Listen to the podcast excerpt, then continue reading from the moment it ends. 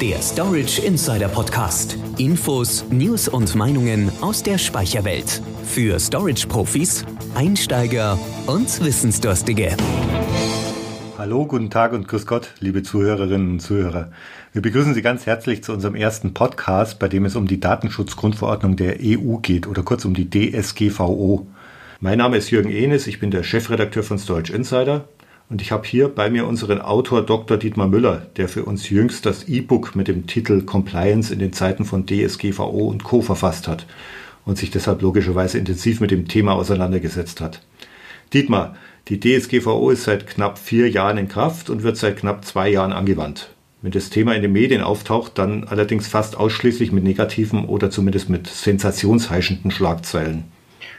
Ja, negativ oder sensationsheischend ist es ja auch, wenn man Millionenstrafen reingedrückt bekommen. Ähm, es wird immer gern verwiesen auf das Beispiel von Deutsche Wohnen, ein Immobilienunternehmen, das keine Luschfunktion im Archivsystem hatte. Die haben 14,5 Millionen Euro zahlen müssen. Also das ist schon sensationell und für die natürlich sehr äh, negativ. Entsprechend ist das Thema natürlich ein großes Thema. Die erste Strafe in Deutschland wurde verhängt im November 2018. Das ging an eine Social- und Dating-Webseite namens knuddels.de. Die haben dummerweise fast zwei Millionen Benutzernamen und Passwörter sowie 800.000 E-Mail-Adressen verloren haben aber kaum, ähm, also wenig bezahlen müssen, nämlich nur 20.000 Euro. Ähm, weil sie so wunderbar mit der Behörde zusammengearbeitet haben. Also wenn man jetzt im Web äh, diesen Podcast schon wieder ausschalten würde, kann man sich wenigstens das mit dem bitte mit den Behörden zusammenarbeiten, das kommt billiger. Mhm, wichtiger Hinweis. Angesichts von solchen drastischen Strafen fragt man sich natürlich, was ist denn eigentlich der Sinn der DSGVO? Welche Absichten vom Gesetzgeber stecken denn da dahinter? Ja, das Sinn ist natürlich ganz einfach, nämlich der Schutz der persönlichen Daten. Es geht darum, personenbezogene Daten streng geheim zu halten und sie so wenig wie möglich zu verbreiten. Ich erinnere mich da äh, sehr gut an das Schlagwort des gläsernen Bürgers, vor allem die Volkszählung in den 80ern und der Titel des Orwell-Romans 1984, die waren ja damals in aller Munde. Das war wirklich in aller Munde, ja. Bei der Umsetzung der DSGVO, da geht es ja sehr häufig um die Gestaltung von Webseiten, also bezüglich Hinweisen, Datenerhebung, Online-Marketing, Impressum und so weiter. Wir beschäftigen uns heute allerdings mit dem Bereich Storage. Vor welchen Herausforderungen stehen denn Unternehmen bei der Umsetzung von Compliance-Vorgaben und jetzt natürlich insbesondere der DSGVO in Bezug auf die Datenspeicherung? Mhm. Bevor wir da auf die technischen Maßnahmen kommen, muss man sich, glaube ich, vor Augen führen, was die wesentlichen Ziele der DSGVO sind. Das spiegelt sich dann auch wieder in Maßnahmen wieder. Diese wesentlichen Ziele sind im Artikel 5 den Grundsätzen für die Verarbeitung personenbezogener Daten festgehalten. Mhm. Das sind ähm, sechs Punkte, die macht Sinn, wenn man die kurz erwähnt. Mhm. Daten müssen demnach erstens auf rechtmäßige Weise nach Treu und Glauben und, äh, und in einer für die betroffene Person nachvollziehbaren Weise verarbeitet werden. Das muss also transparent sein. Zweitens, Daten müssen demnach ähm, für festgelegte, eindeutige und legitime Zwecke erhoben werden. Man darf sie nicht einfach für alles Mögliche vernutzen, mal hier, mal da und mal sehen, was rauskommt. Nein, es muss wirklich einen Sinn und Zweck haben. Drittens ähm, müssen Daten auf das für die Zwecke der Verarbeitung notwendige Maß beschränkt sein. Also Datenminimierung. Ich darf nicht ähm, äh, nach, nach, dem Namen des Haustiers und so weiter fragen und das auch noch abspeichern. Das würde in der DSGVO ähm, maximal widersprechen. Also die relevanten Daten, genau. Ganz genau. Man spricht von Datenminimierung, also es muss so klein sein, das Datenpaket wie möglich. Viertens müssen Daten sachlich richtig abgespeichert werden. Das heißt, sie müssen immer auf dem neuesten Stand sein. Ähm, mhm. Also sie darf nichts mehr Altes drin haben, was unrichtig ist, muss unverzüglich gelöscht werden. Ähm, also das ist die, die Richtigkeit der Daten ist hier gefragt. Fünftens müssen Daten in einer Form gespeichert werden, die die Identifizierung der betroffenen Person nur so lange ermöglicht, wie es für die Zwecke, für die sie verarbeitet werden, erforderlich ist. Mhm. Danach müssen sie gelöscht werden. Also man hat das Recht auf Löschen. Auch ähm, spricht man hier von Speicherbegrenzung. Mhm. Und sechstens müssen Daten in einer Weise verarbeitet werden, die eine angemessene Sicherheit der personenbezogenen Daten gewährleistet. Also der, der Schutz vor unbefugten oder unrechtmäßiger Verarbeitung muss gegeben sein, etwa durch technische oder organisatorische Maßnahmen. Da würden wir dann zu den technischen Maßnahmen kommen. Mhm. Also ich meine, das ist ja alles nachvollziehbar. Vielleicht wollen wir jetzt noch mal ein bisschen einen Schritt zurückgehen und versuchen zu abstrahieren, um welche Art von Daten geht es denn bei der DSGVO überhaupt? Also wir haben ja gesagt, das sind die personenbezogenen Daten, allerdings gibt mhm. es davon drei verschiedene. Okay. Nämlich vom, von, wir haben Mitarbeiter, wir haben potenzielle Mitarbeiter, also Bewerber, sie haben, da bekommt jedes Unternehmen massenhaft Daten Zudem haben wir noch äh, die Daten von Kunden, ist ja selbstverständlich. Ähm, und die eigenen Mitarbeiter muss man ja auch ähm, irgendwie einfangen. Also es gibt jede Menge Daten, die personenbezogen sind. Mhm, okay. Auf jeden Fall klingt das alles, auch die Aufzählung, die du vorher ähm, richtigerweise da äh, gebracht hast, klingt alles sehr kompliziert. Muss ich jetzt also als Unternehmer alle meine Mitarbeiter trainieren, damit jeder die Daten kontrolliert, die bei ihm eingehen? Oder wer im Unternehmen ist denn überhaupt verantwortlich für die Einhaltung von solchen Compliance-Richtlinien? Tatsächlich kann es sein, dass, äh, dass Mitarbeiter trainiert werden müssen. Das ist tatsächlich so. Äh, wenn die mit, ähm, mit Personendaten ähm, rumhantieren, dann brauchen die eine Schulung es gibt dafür Leitfäden, wo, man, wo, man, wo eine Firma rausfinden kann, ob sie überhaupt betroffen ist. Auf die kommen wir später noch. Mhm. Die Frage war jetzt, wer ist eigentlich der Verantwortliche? Genau. Der Verantwortliche ist grundsätzlich immer der Chef. Also wenn Sie eine eigene Firma haben, sind sie verantwortlich. Ähm, und wenn sie, wenn sie sich darum nicht kümmern können oder wollen, dann müssen sie eben jemanden äh, benennen, damit, damit, es keine Unklarheiten bei der Verantwortung gibt, verpflichtet nämlich die DSGVO Unternehmen, in denen mindestens zehn Mitarbeiter permanent mit der automatisierten Verarbeitung personenbezogener Daten beschäftigt sind. Zitat, mhm. zur Bestellung eines Datenschutzbeauftragten. Also das heißt, wenn Sie zehn Leute sind damit beschäftigt, äh, Kundendaten einzutragen und die und verarbeiten die dann braucht es definitiv einen eigenen ähm, Beauftragten. Das kann der Chef nicht mehr alleine machen. Wenn's, wenn weniger Leute damit beschäftigt sind, könnte es noch der Chef machen, aber ganz ehrlich, das würde ich niemand raten, mhm. weil das ist ein Fulltime-Job. Mhm. Das glaube ich auch. Ich meine, es klingt ja auch vernünftig, dass der Verantwortliche entsprechend qualifiziert sein muss. Also gerade äh, bei der Höhe der Strafen, über die wir eingangs gesprochen haben. Mhm. Ähm, da lohnt sich ein Training, würde ich sagen. Das glaube ich auch, ja. Gelten denn für, für kleinere oder mittlere Unternehmen eigentlich dieselben Anforderungen wie für Großunternehmen und Konzerne? Also grundsätzlich ja, muss man sagen. Aber ähm, die Größe ist schon aus, ausschlaggebend. Wir haben ja schon vorher gesagt, äh, zehn Mitarbeiter, das ist so die magische Grenze, die permanent mit der Datenverarbeitung beschäftigt sind. Es gibt aber noch eine zweite magische Grenze, nämlich Unternehmen oder Einrichtungen, die weniger als 250 Mitarbeiter haben, ähm, mhm. die haben okay. weniger Pflichten. Sie müssen zum Beispiel kein Verzeichnis von Verarbeitungstätigkeiten anlegen. Das ist ein Artikel 30 festgelegt. Ähm, Ver Verzeichnis von Verarbeitungstätigkeiten ist schon, wie soll ich sagen, also das würde ich als Chef nicht machen wollen. Da brauchen Sie schon einen Datenschutzbeauftragten, weil das ist ja wirklich, da muss man Punkt für Punkt, wo welche Daten wohin wandern und wer sich damit abgibt, das ist schon, oh, das ist schon ein bisschen knifflig. Äh, zum mhm, Glück gibt es okay. aber spezielle Schulung zu Beratungsunterlagen. Ähm, zum Beispiel das Bayerische Landesamt für Datenschutzaufsicht. Also die Zuhörer werden hören, dass wir beide aus Süddeutschland kommen. Und darum ähm, sprechen wir jetzt auch vom Bayerischen Landesamt für Datenschutzaufsicht. Gibt es aber natürlich in jedem Bundesland. Ob, ob, selbst in Bremen und Berlin gibt es sowas, Leute. Ähm, also. Das ist quasi, das ist quasi ein Online-Test, der Auskunft darüber gibt, ob man als Unternehmen überhaupt betroffen ist. Das lässt sich ganz einfach googeln. Ähm, auch Storage Insider linkt in vielen Artikeln darauf. Man muss, man muss also mit Blindheit geschlagen sein, wenn man den Weg dahin nicht findet. Tatsächlich gibt es nämlich unterschiedliche Anforderungen an verschiedene Branchen, also man muss das schon berücksichtigen. Nehme ich das Beispiel des Landesamts für Datenschutzaufsicht in Bayern dieses, dieses Bayerische Landesamt hat die wesentlichen Anforderungen des Datenschutz, der Datenschutzgrundverordnung an kleine Unternehmen und Vereine, ich zitiere gerade, exemplarisch zusammengestellt. Es gibt Anforderungsmuster für Arztpraxen, für Bäckereien, für Kfz. Und ganz ehrlich, ich würde Ihnen gerne mal sagen, was so ein Kfz-Unternehmen da ähm, für Fragen beantworten muss. Also ich habe einen Freund, der ist Kfz-Mechaniker, der hat eine kleine Werkstatt. Ich habe ernsthaft gefragt, ist denn der betroffen? muss die Kfz-Werkstatt eine ähm, Liste abgeben. Und dann heißt es hier als Antwort Nein, wenn weniger als zehn Personen im regelmäßigen Umgang mit, mit personenbezogenen Daten äh, beschäftigt sind. Also der muss das eigentlich gar nicht so viel dokumentieren. Also ich bin jetzt gerade auf dieser Seite des, des, des Bayerischen Landesamtes für Datenschutzaufsicht. Das sind insgesamt eins, zwei, drei, vier, fünf, sechs, sieben, acht, neun, zehn Fragen.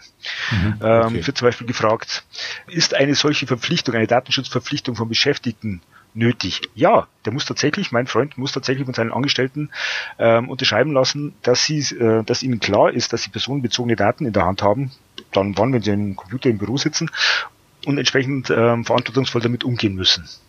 Auch besteht zum Beispiel eine Informationspflicht, das sehe ich jetzt alles gerade aus diesem Fragebogen raus. Mhm. Ähm, hier müssen bestimmte Vorfälle gemeldet werden. Ja, aber das ist eigentlich bei, das ist nicht nur in der Werkstatt so, in jedem Unternehmen, wo Daten verloren gegangen sind, muss das schnellstmöglich gemeldet werden weil sonst drohen ganz übel Strafen. Aber wie gesagt, man muss auf diese Seite gehen des Landesamtes für Datenschutzaufsicht, seine, sein, sein, seine Branche anklicken und dann werden einer Frage gestellt und entsprechend Ja oder Nein anklicken und dann weiß man, was man machen muss und was man nicht machen muss. Im Zweifel lieber tatsächlich nochmal nachfragen. Und bevor wir jetzt endlich zur technischen Umsetzung kommen, nochmal kurz der Hinweis. Im Zweifel gilt also tatsächlich immer am besten frühzeitig bei den zuständigen Behörden nachfragen, wenn Unklarheiten bestehen. Und im Übrigen sollte man das auch vor allem machen, wenn in Anführungszeichen das Kind schon in den Brunnen gefallen ist, also wenn etwas gehörig schiefgegangen ist. Da gibt es nämlich die sogenannte Meldepflicht, die hast du schon erwähnt. Und unser dringender Rat für solche Fälle, bitte nicht versuchen, das unter den Teppich zu kehren. Je früher Sie sich in solchen Fällen an die Behörden melden, desto unbeschadeter kommen Sie auch aus der Nummer heraus. Und andersrum ist es natürlich so, die Strafen äh, steigen rasant, je länger Sie den Behörden äh, Probleme verschweigen. So ist es. Also mir fällt da Tidi Haller vorne ein, vertuschen, alles vertuschen.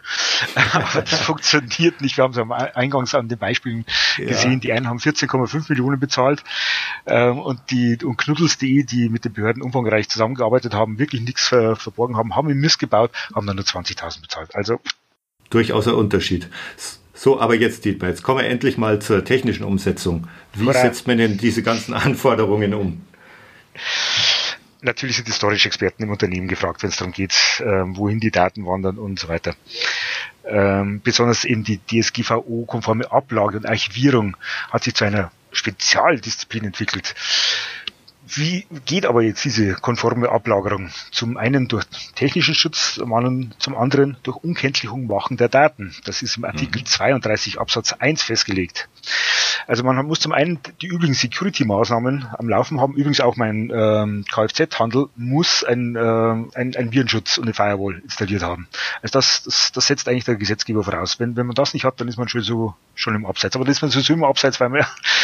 weil das E-Mail-System dann in kürzester Zeit lahmgelegt ist. Also das ist keine gute Idee. Also sie brauchen, wir brauchen Firewalls, wir brauchen Virenscanner, wir brauchen äh, möglichst VPN-Netze. Bei größeren Unternehmen würden sich auch Sandboxen oder CASP, die, die Cloud Access Security Broker, die im Zeitalter der Multicloud immer wichtiger werden, ähm, empfehlen. Aber für die äh, Fachleute unter uns, die Storage-Experten, ist natürlich dann die Pseudonymisierung von Daten sowie die Verschlüsselung das wirklich Wichtige. Das sind übrigens die beiden einzigen technologischen Maßnahmen, die in der DSGVO ausdrücklich erwähnt werden. Da wollen wir auf beide mal kurz eingehen. Die Pseudonymisierung ist natürlich ein klar, ist ein Prozess, bei dem personenbezogene Daten durch künstliche Identifikatoren, also Pseudonyme, ersetzt werden, ist logisch. Also, also Referenznummer anstelle des echten Namens. Adresse darf nicht zu sehen sein und so weiter und so weiter.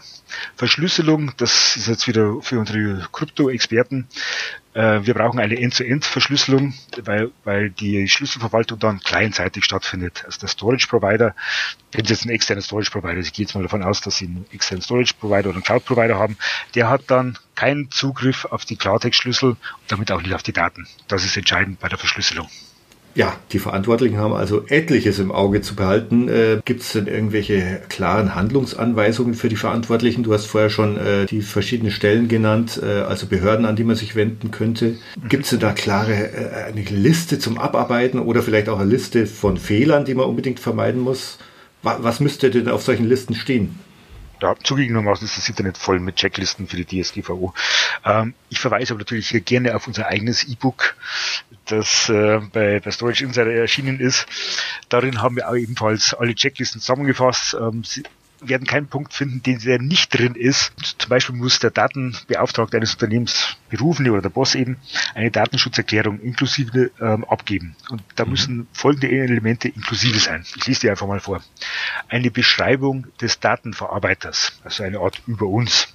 Da muss draufstehen, eine Beschreibung der persönlichen Daten, die eingeholt und verarbeitet werden eine Beschreibung der Zwecke, für die die Daten eingeholt und verarbeitet werden, eine Angabe über die Dauer der Aufbewahrung der Daten, eine Darlegung der Datenprozesse, wohin die Daten wandern und so weiter, Kontaktmöglichkeiten zur Stelle Behörde, an die sich Nutzer im Falle einer Beschwerde wenden können.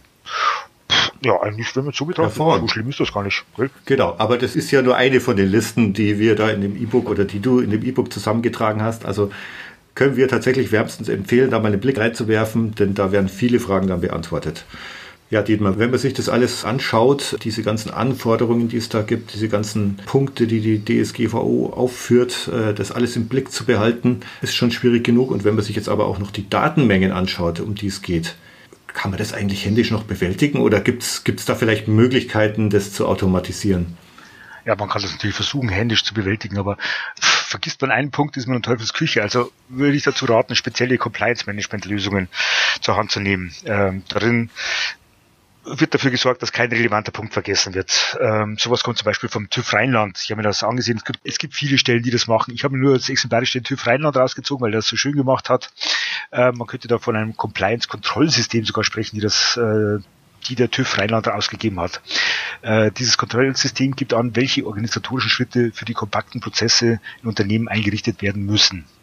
Ja, TÜV muss darin Folgendes enthalten sein. Ich zitiere da mal ein bisschen. Mhm. Alle für das Unternehmen relevanten Regeln, Pflichten und Maßnahmen. Da muss auch sein, die Compliance-Standards in Form von Verhaltenskodizes und sonstigen Richtlinien, die tagesaktuelle Darlegung gesetzlicher Änderungen und Vorgaben, also das ist schon mal knifflig, weil die Gesetze ändern sich auch laufend und man muss immer auf dem mhm. neuesten Stand bleiben. In, in diesem Kontrollsystem wird auch die Dokumentation aller Abläufe, Prozesse und Entscheidungen äh, vor, aufgezeigt. Ähm, wird auch dazu angehalten, die Überprüfung der Einhaltung sämtlicher Compliance-Vorgaben, Nachweis der Einbindung und Ausbildung von betroffenen Mitarbeitern. Hatten wir schon früher, Mitarbeiter müssen ausgebildet sein. Man kann also sagen, Compliance-Management-Systeme sind in mittelständischen Betrieben sind sinnvoll, sage ich mal so. Das Problem ist, dass sie, oder Problem, sie sind noch keine gesetzliche Pflicht, aber früher oder später wird es wahrscheinlich kommen. Es macht also Sinn, wenn man es heute schon macht. Vor allem, wenn man sich überlegt, dass ja auch gerade im Mittelstand, also in kleinen oder mittleren Unternehmen, auch die Datenmengen rasant steigen. Ja, überall steigt es. Auf jeden Fall ist es, auch wenn man so ein äh, System einsetzt, ein Compliance-Management-System, ist es trotzdem eigentlich ein sehr großer Zusatzaufwand für Unternehmen. Ja, auf jeden Fall. Und immer mit der Drohung, dass ja auch auf keinen Fall was schiefgehen darf. Und äh, da stellt sich doch die, drohen, ja. ja, eben, genau. Da, da stellt sich doch die Frage, ergeben sich denn für Unternehmen auch Vorteile aus der DSGVO oder gelten die tatsächlich nur für den Verbraucher, die Vorteile? Für den Verbraucher sind die Vorteile ja offensichtlich. Das ist also für uns, obwohl wir erleben das ja auch mittlerweile nicht mehr als Vorteil, weil wir ständig äh, klicken müssen, ja, ich akzeptiere Cookies, ja, ich will das, ja, ich will das nicht. Aber man muss bedenken, wie, wie war das früher? Ähm, ich habe auch in Unternehmen gearbeitet, wir haben massenhaft Newsletter versandt und äh, friss ihn, haben wir gesagt.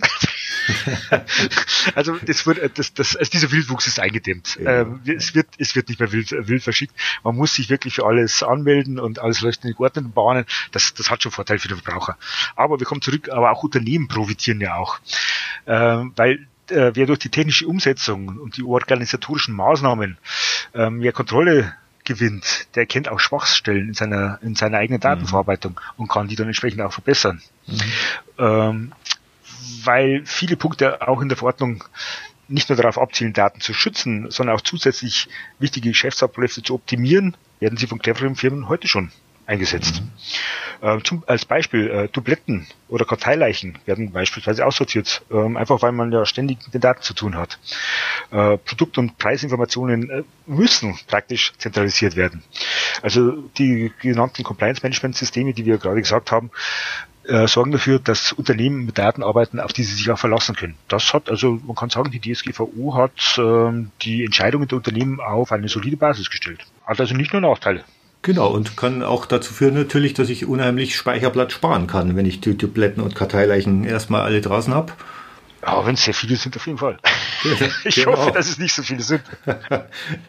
ja, jetzt kommen wir doch zum Spezialfall. Und zwar, äh, momentan ist ja so, dass viele Unternehmen sich mit dem Thema Digitalisierung von Datenbeständen, die in Papierform vorliegen, äh, beschäftigen. Unglaublich, dass es immer noch so ist, gell? Im Normalfall ist es ja so, dass äh, mit diesen Daten dann ein Archiv aufgebaut wird und äh, jetzt kommt natürlich die Frage, was ist denn speziell bei der Archivierung von Daten zu beachten? Also bei einem bereits bestehenden Archiv oder eben beim Archiv, das gerade mit der Hilfe von Digitalisierung aufgebaut wird? Also die Frage ist eigentlich, wie macht man ein Archiv DSGVO-konform, genau. kann man so sagen. Ähm, zum Glück hat Storage Insider, eine ganz bekannte Seite im Internet, ähm, hier drei Schritte vorgegeben. Ich, ich, ich zitiere einfach diese drei Schritte. Erstens, wir klassifizieren die Daten. Ohne die vorhandenen Daten wirklich zu kennen, können wir keine Compliance erzielen. Das ist logisch. Also Daten klassifizieren, Ordnung ins ganze System reinbringen. Zweitens, private Informationen erkennen und markieren. Wir haben ja Datenwust und wir haben so viel unstrukturierte Daten mittlerweile, das ist ein Wahnsinn. Es ist gar nicht so leicht, private Informationen da auch wirklich rauszufiltern. Mhm. Und drittens, äh, die Vorhaltezeiten müssen definiert werden. Wie wir eingangs gesagt haben, die Daten dürfen nicht ewig gehalten werden, um sie später mal irgendwann wieder gewinnbringend zu, zu benutzen. Nein, es muss, darf nur für diesen einen Vorgang dürfen die Daten abgelegt werden und dafür müssen Vorhaltezeiten definiert werden. Also diese drei Schritte findet man ausführlich bei solchen Insider nochmal. Mhm. Sehr gut. Das ist natürlich bei älteren Archivsystemen jetzt nicht so unbedingt einfach. Nein, denn, äh, das ist gar nicht einfach. Da muss sicher viel dann eben händisch noch passieren, aber hilft nichts. Ja, also händisch passieren heutzutage, wenn ich da reingrätschen darf, äh, gibt es ja mittlerweile die künstliche Intelligenz in aller Munde. Keine, keine Konferenz kommt aus ohne künstliche Intelligenz. Und wenn wir von künstlicher Intelligenz sprechen, dann ist es meistens Machine Learning. Und wenn wir von Machine Learning sprechen, dann ist das eigentlich immer das automatisierte Erkennen von persönlichen, von Daten. Also in dem Fall von persönlichen Daten. Also wir haben die Hoffnung, dass uns die künstliche Intelligenz das abnimmt, dass sie ähm, auch in unstrukturierte Daten reingeht und dann erkennt, oh, das sind ja persönliche Daten, die muss sie in ein besonderes System mit besonderer Vorsicht ablegen. Diese äh, ähm, Arbeitsschritte sollten natürlich dann automatisiert erfolgen, eben nicht mehr händisch, wie wir es vorher äh, gesagt haben. Das, der Mitarbeiter wird er da, wird er da mit Schucke, wenn er das macht. Also Lösungen arbeiten auch heute schon ansatzweise mit Machine Learning. Wird in Zukunft wird das bestimmt noch ausgebaut werden.